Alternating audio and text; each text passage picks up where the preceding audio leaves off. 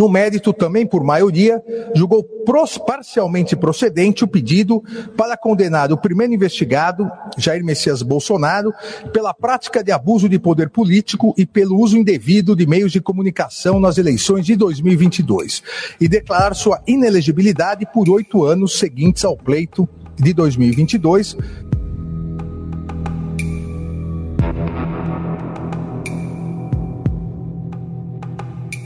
o Tribunal Superior Eleitoral decidiu tornar Jair Bolsonaro inelegível pelos próximos oito anos. Por cinco votos a dois, os ministros decidiram que o ex-presidente cometeu abuso de poder político e uso indevido dos meios de comunicação na reunião com os embaixadores estrangeiros em julho de 2022. No entendimento dos ministros do TSE, o ex-presidente usou a reunião com os diplomatas, em julho do ano passado, para promover a candidatura à reeleição. Bolsonaro, na ocasião, disseminou mentiras sobre o sistema de votação brasileiro e as urnas eletrônicas, mesma retórica que deu o tom da sua campanha em 2022. No Brasil não tem como acompanhar a apuração. Eu não sei o que vem fazer observadores de fora aqui. Vão fazer o quê? Vão observar o quê? Se o sistema é, é falho, segundo o próprio TSE, é inauditável também, segundo uma auditoria externa pedido por um partido político, no caso o PSDB, em 2014.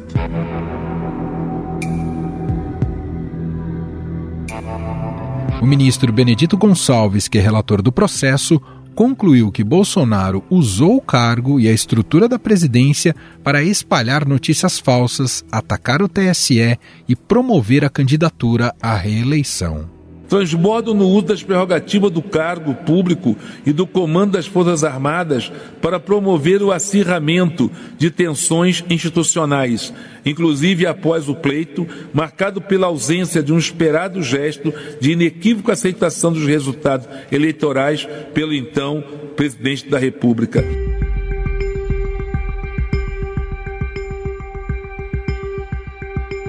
Ministro Raul Araújo, um dos únicos dois que votou para rejeitar a ação e livrar o ex-presidente da inelegibilidade, minimizou as condutas de Bolsonaro diante de embaixadores estrangeiros.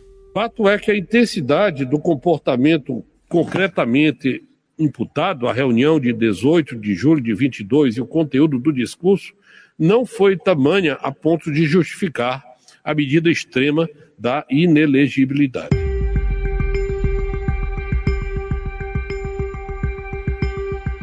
Floriano de Azevedo Marques Neto também votou pela condenação do ex-presidente.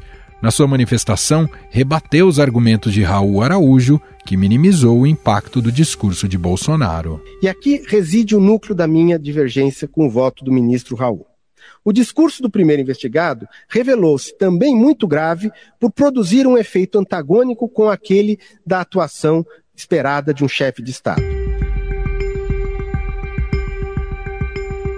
André Ramos Tavares acompanhou a maioria, atribuindo ao ex-presidente uma tática eleitoral contra a democracia. Esta corte considerou estar configurado o abuso de poder político no denominado caso Francisquini, com condutas da autoridade que atacavam o sistema eletrônico de votação e a democracia, em contexto no qual o candidato sobrevém como beneficiário dos ataques infundados.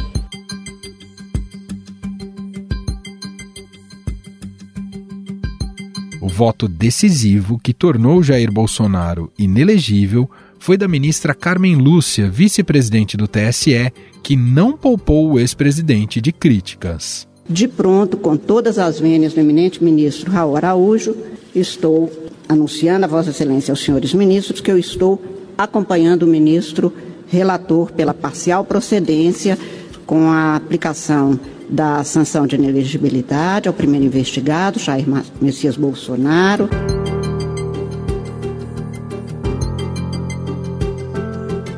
O ministro Cássio Nunes Marques, alçado ao Supremo pelo ex-presidente, votou por livrar Bolsonaro da ineligibilidade ao minimizar o encontro com embaixadores. Divijo de Sua Excelência para julgar improcedente também em relação ao primeiro investigado, Jair Messias Bolsonaro, porquanto não identifica o conduto atribuído a ele que justifique a aplicação das graves sanções previstas no artigo 22, inciso 14 da Lei Complementar 64 de 90. O presidente do TSE, o ministro Alexandre de Moraes, deu um duro recado ao lembrar que Jair Bolsonaro atacou a democracia com suas acusações. Eu tenho absoluta certeza que essa resposta confirmará nossa fé na democracia, nossa fé no Estado de Direito e nosso grau de repulsa ao degradante populismo é, renascido a partir das chamas dos discursos de ódio, dos discursos antidemocráticos.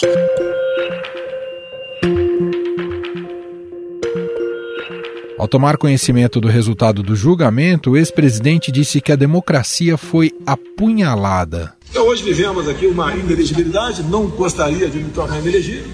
Na política, essa frase não é minha, né? Ninguém mata, ninguém morre. Vem uma facada na barriga e hoje vem uma facada nas costas com a inelegibilidade por abuso de poder político.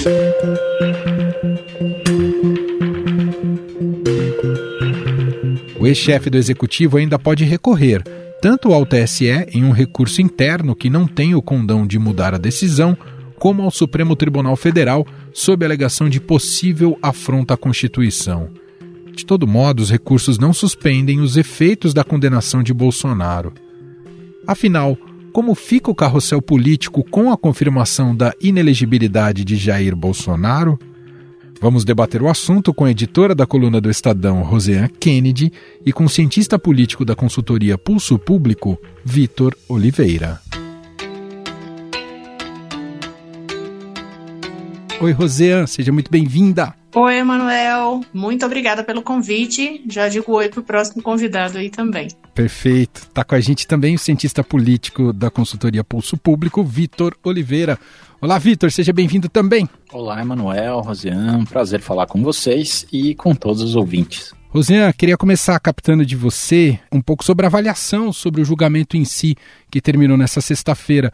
O 5 a 2 estava na conta ou te surpreendeu, por exemplo, o voto do Raul Araújo a favor do Bolsonaro? Estava na conta, Emanuel. Nos últimos dias já se falava muito disso, essa expectativa, principalmente para que alimente alguma esperança dentro do grupo bolsonarista a respeito de recursos no Supremo Tribunal Federal. Então, isso estava na conta, mas para forçar aquela mensagem também de que, olha, não foi uma votação unânime, havia quem entendesse de uma forma diferente e que não ficasse somente na visão de Nunes Marques, né, que foi indicado por Bolsonaro para a Suprema Corte e que está também no Tribunal Superior Eleitoral. Então, essa já era uma expectativa nos corredores do Judiciário, mas principalmente no ambiente político. O Vitor, claro que não é uma unanimidade, mas é um placar elástico, né, um 5 a 2 e tem ali, claro, o próprio teor dos votos uh, dos ministros, né, que passam recados muito fortes por Bolsonaro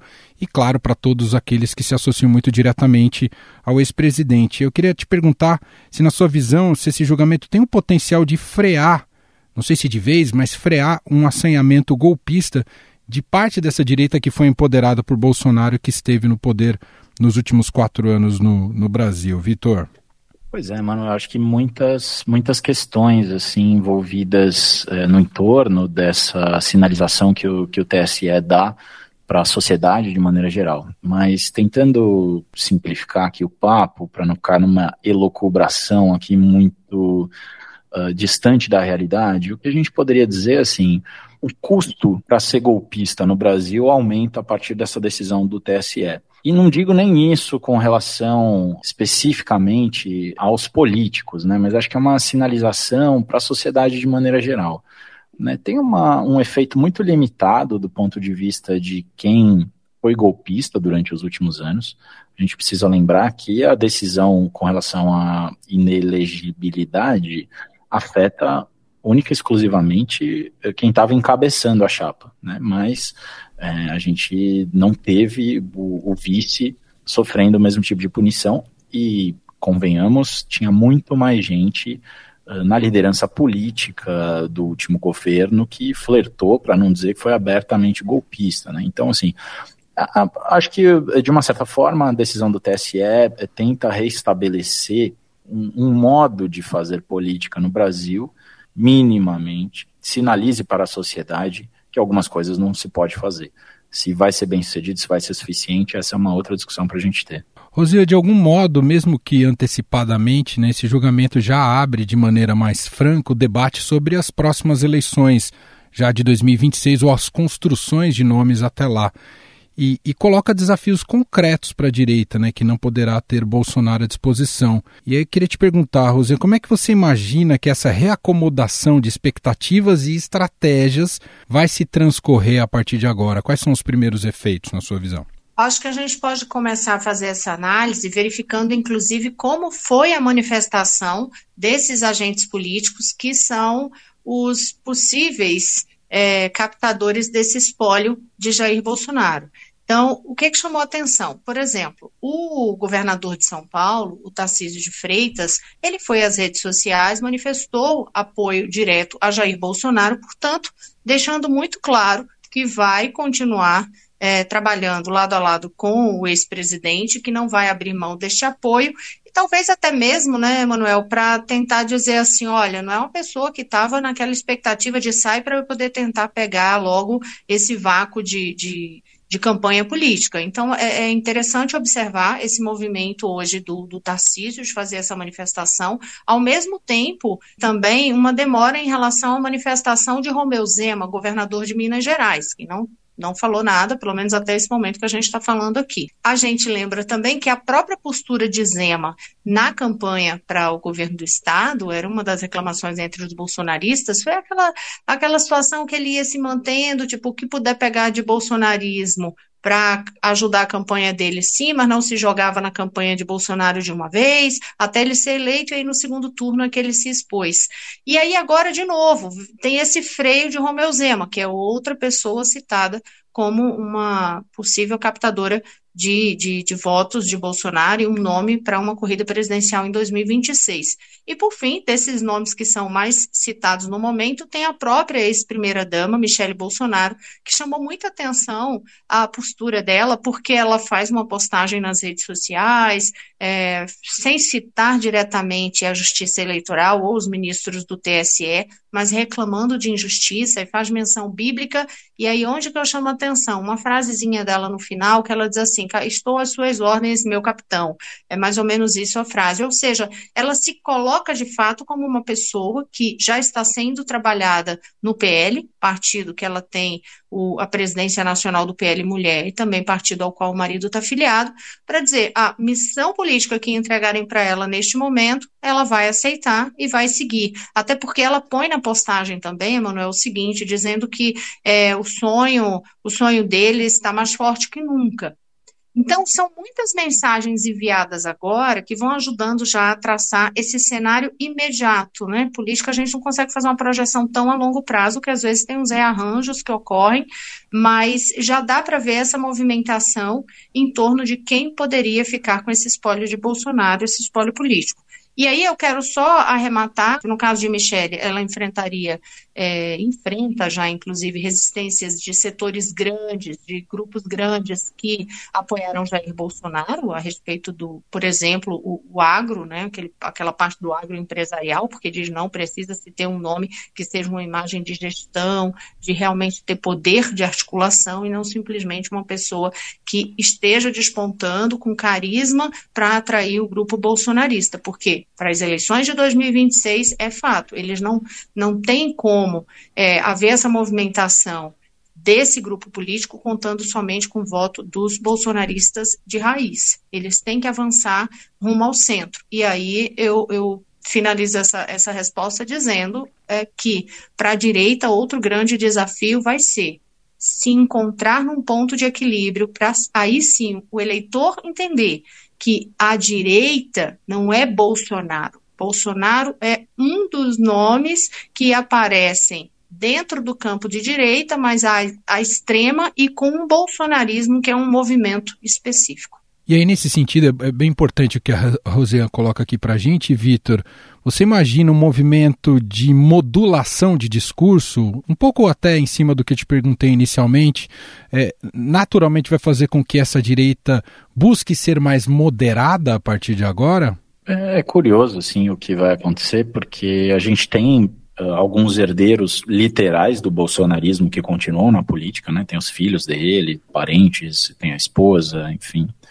E, e, é bom ressaltar também, né? Oito anos é, é, muito rápido, né? Assim, essa punição ao Bolsonaro é um ostracismo bem meia boca. É só a gente pensar na trajetória política do Collor, né? Como ele voltou depois com algum protagonismo, inclusive, depois na política, obviamente já com uma perspectiva bastante distinta. Não será o caso do Bolsonaro. Eu imagino que ele consiga voltar com força, caso ele assim o deseje. A gente também não sabe até que ponto o Bolsonaro quer de fato ter é, esse protagonismo todo, certamente vai querer ter influência. O bolsonarismo, a gente não sabe até que ponto o bolsonarismo sobrevive sem o Bolsonaro e sem ter se institucionalizado, porque se a gente pensar em outros movimentos populistas, conservadores ou não, enfim, eles tiveram esses, esses caminhos, né, assim, caminhos de institucionalização num partido, isso aconteceu com o peronismo na Argentina, né, é, ou então de, de, de, não tiveram sobrevida após a morte do seu líder, exatamente por ter dificuldade ou disputas ali é, pelo seu, pelos seus espólios, né, como a gente estava falando.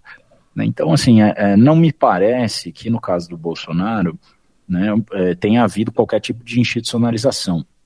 Pelo contrário, né, a gente tem uma, uma briga, inclusive, de lideranças bolsonaristas com aqueles uh, chefes de partido que deram guarida e, é, ao Bolsonaro durante sua trajetória é, política. Também não, não foi criado um partido bolsonarista. Né, eles recuaram nesse plano, seja por incompetência ou por ameaça, é, não, não concretizaram um partido.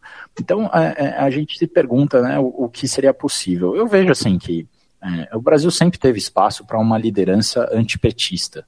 Né? E aí não é querer dizer que o PT é, é, perfeito ou não, mas o PT é, dentro da estrutura do sistema partidário brasileiro, né, uma constante desde 89. Né? E também do ponto de vista de estrutura de um, do que é um partido orgânico, ou com muita militância, pelo menos, com vida é, é, com um pouco mais do que os outros partidos brasileiros, com certeza é o PT. E, de uma certa forma, né, o, o, o, existe sempre uma figura de um outro polo opositor que já foi ocupada por diversos e, e, na última vez, nas últimas vezes, foi o bolsonarismo. Então, assim, o que a gente consegue falar com certeza é que haverá este polo. Né? Dificilmente a gente vai ter uma eleição multipolar em 2026, por exemplo. Né? E, e, no concerto político brasileiro, a gente tem a questão do federalismo e, do, e das lideranças políticas, uma distribuição de forças em que a gente necessariamente tenda aí a uma situação de, de moderação. Né? Nesse sentido, eu vejo o bolsonarismo como uma exceção do que foi a trajetória política nos últimos anos, o que não significa que ele vai deixar de existir. Mas me parece que ao perder o seu protagonista, ele perde também aquela necessária sem o Bolsonaro a gente não consegue chegar no segundo turno ou a gente não consegue bater o PT. Essa vai ser a, a pergunta que precisa ser respondida. Né? Quem quiser ocupar esse espaço, seja o Tarcísio, seja o Zema, seja uma outra pessoa que a gente não conhece ainda, que pode surgir, né? A, a, questão é, vai conseguir chegar no segundo turno? Consegue convencer os eleitores moderados que consegue chegar ao segundo turno? Diga, Rosiane. É, eu acho que tem dois pontos também para a gente observar que tudo desse movimento daqui para frente e da própria força do grupo de Bolsonaro é, vai depender muito do resultado das eleições de 2024. Aí a gente pode pensar, ora, mas é uma eleição municipal. Exatamente, porque você tem todos os municípios para, em 2026, se dizer esse nome é, de Bolsonaro ou dos aliados de Bolsonaro, esses nomes vão estar sendo trabalhados cidade a cidade, qual vai ser a força partidária do PL, o partido de Jair Bolsonaro. A gente tem, no caso de São Paulo, por exemplo, uma articulação muito forte do PL e do Republicanos de Tarcísio de Freitas para fazer um grande cinturão de direita e nesse entorno, né, na, na área principal de São Paulo e nas principais cidades, nas maiores cidades. Isso dá muita força, por exemplo, para um partido conseguir na eleição seguinte eleger um número maior de deputados e, claro, dá muito mais visibilidade para que o candidato que está representando aquele grupo político tenha palanque pelo país afora. Então, esse movimento que o PL faz a partir de agora e que a gente tem que observar, tem uma possibilidade, sim, de avançar. Basta lembrar que o PL hoje é o partido com o maior número de deputados na Câmara, na Câmara Federal e aí eles vão usar isso. E chama atenção uma declaração hoje de Bolsonaro quando ele fala ali que ele, ele vai ser uma espécie de cabo eleitoral de luxo. Vamos saber até, até que ponto vai ser isso mesmo, ou se os políticos deste grupo, em determinado momento, pelo menos não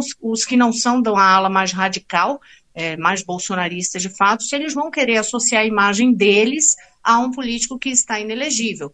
Vai aquela imagem de vitimização, é, que o Bolsonaro tenta apresentar, mobilizar ainda mais seu grupo político nessas instâncias de quem realmente vai estar concorrendo no ano que vem ou não. Isso a gente vai ter que observar. Agora, o PL já está bem disposto, pelas informações que eu tenho, a inclusive gastar um, uma quantidade significativa de recursos do partido já no próximo semestre para entender tanto essa força que Jair Bolsonaro vai continuar tendo ou não dentro do partido, como quais são os, os nomes da sigla, de fato, com condições de disputar e ganhar as eleições de 2024. Então, assim, o julgamento é hoje, eles já estão pensando 2024, de fato, para só a partir de 2024 ter mais o pé no chão do tamanho da força que eles vão ter.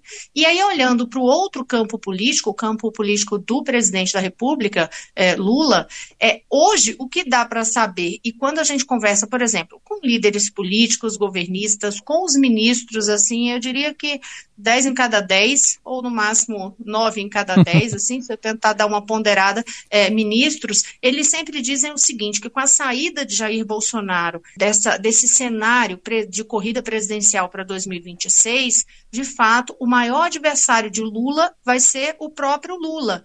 Isso é comum ocorrer para qualquer político que está é, tentando uma reeleição, é fato, né? Porque as pessoas vão julgar o que está sendo aquela gestão. Mas neste caso especificamente, parece apontar para uma disputa de Lula com Lula mesmo ainda maior, porque a gente teve o resultado passado, uma divisão muito significativa do país, mas agora Lula tem que mostrar resultado e já tem dado algumas preocupações, por exemplo, para o grupo mais ligado a Bolsonaro, que não acreditava em melhoras da economia já desse início é, de gestão. E isso é também outro ponto, porque é aquela máxima, né, Manuel? Assim, bolso de cada um dos eleitores está diretamente atrelado ao voto que eles vão pôr na urna. Isso não significa nenhuma relação com compra de voto, mas assim, a pessoa está com uma condição boa, está tendo uma qualidade de vida, não está tem condições de é, como é que está o preço de cesta básica, como é, tudo isso tem um impacto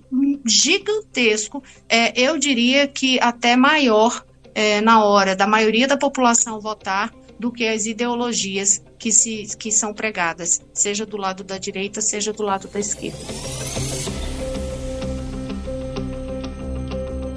É um desafio que está posto, já pautou a última eleição, né, essa agenda econômica a, e a capacidade de que ela tenha efetivamente resultado. E nesse sentido, Vitor, a gente sabe que o bolsonarismo tem muito, está muito associado à chamada guerra cultural e à agenda de costumes. Isso continuará a ter, ter peso, né, na, essa, o, o, instigar pelo, pelo lado dos valores na agenda bolsonarista a partir de agora ou não, Vitor?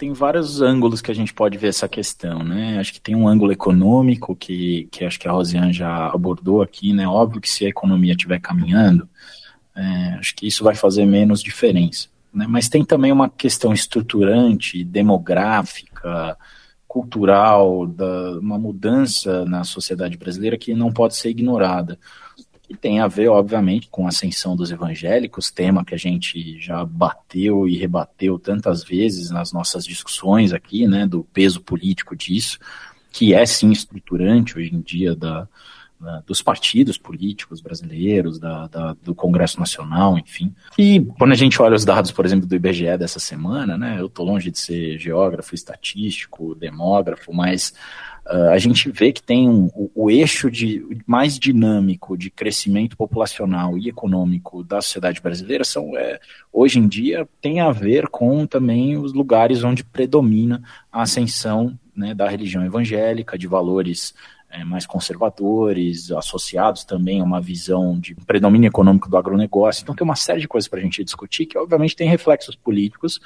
Uh, não dá para a gente ser determinista, né, mas dá para dizer, eu acho, que essa pauta de costumes ela vai ser mais relevante uh, na próxima década do que foi, talvez, nas duas décadas anteriores, especialmente na outra. Né? Então, assim, eu, eu, eu, eu tenho a impressão que esse tema, esses temas vieram para ficar, né? E, e, acho que um pouco do que tem acontecido, a dinâmica do Congresso Nacional sob a presidência do Lula, tem demonstrado um pouco como esses temas ficam, inclusive, à margem quase da negociação política, porque não dá para fechar acordo com relação a eles. Né? Esquerda e direita, um governo de coalizão que compõe partidos de esquerda e direita, que vá discutir essas questões, provavelmente não, não, não fecha acordo, né? não, se, não, não, não vai funcionar. Então, nesse sentido, eu acho que é, o bolsonarismo tem muito lugar para se nutrir. Né? E se não for o bolsonarismo, uma coisa personalista, certamente o conservadorismo o terá.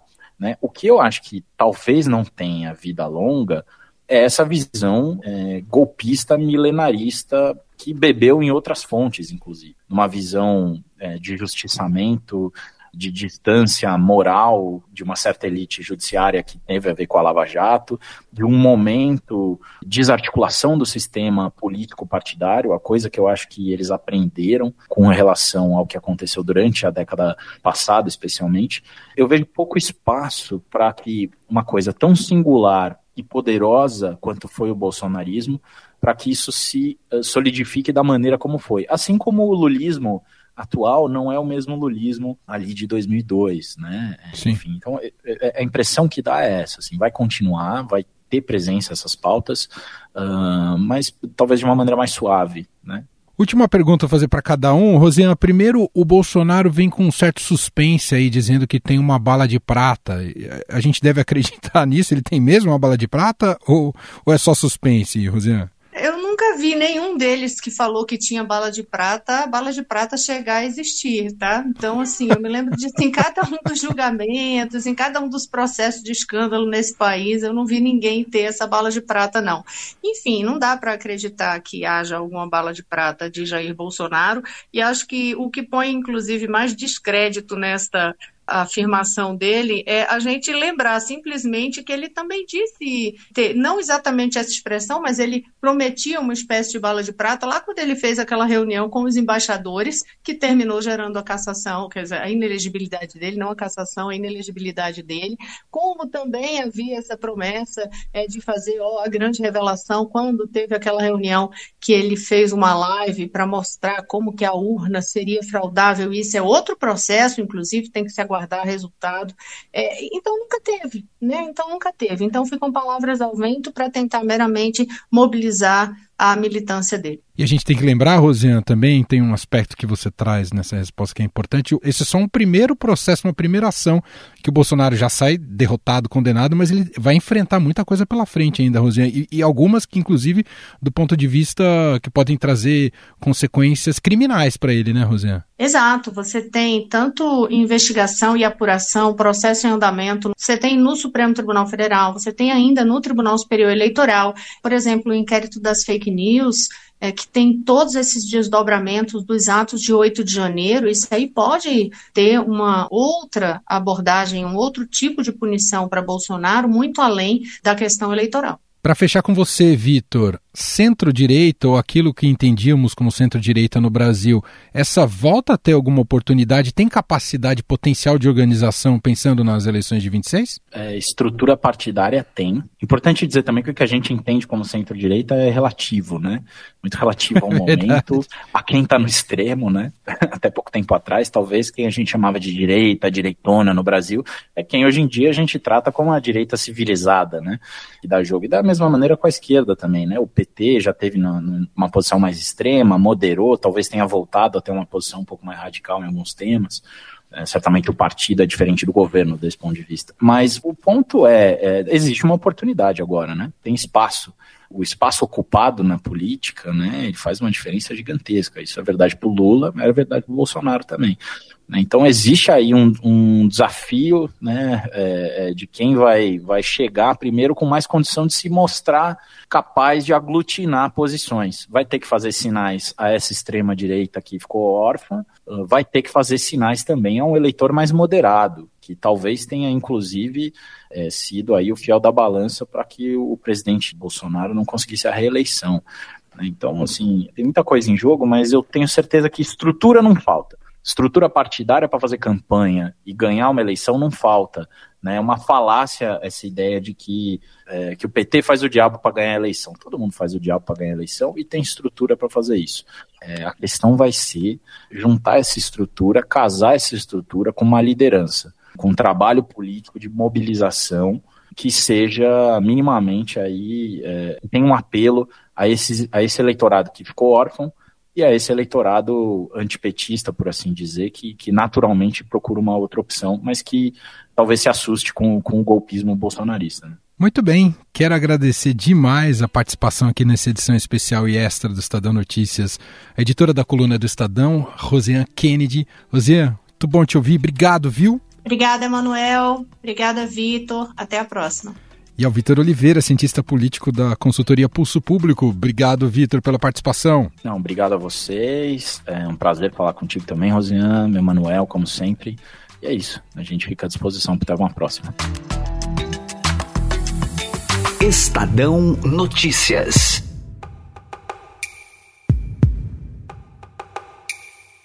E este foi o Estadão Notícias de hoje, uma edição extra e especial. Contou com a apresentação minha, Emanuel Bonfim, na produção, edição e roteiro, Gustavo Lopes, Jefferson Perleberg, Gabriela Forte e Rafaela Ferreira. A montagem é de Moacir Biasi. E o nosso e-mail, você já sabe, podcast@estadão.com. Um abraço para você, um ótimo fim de semana e até mais.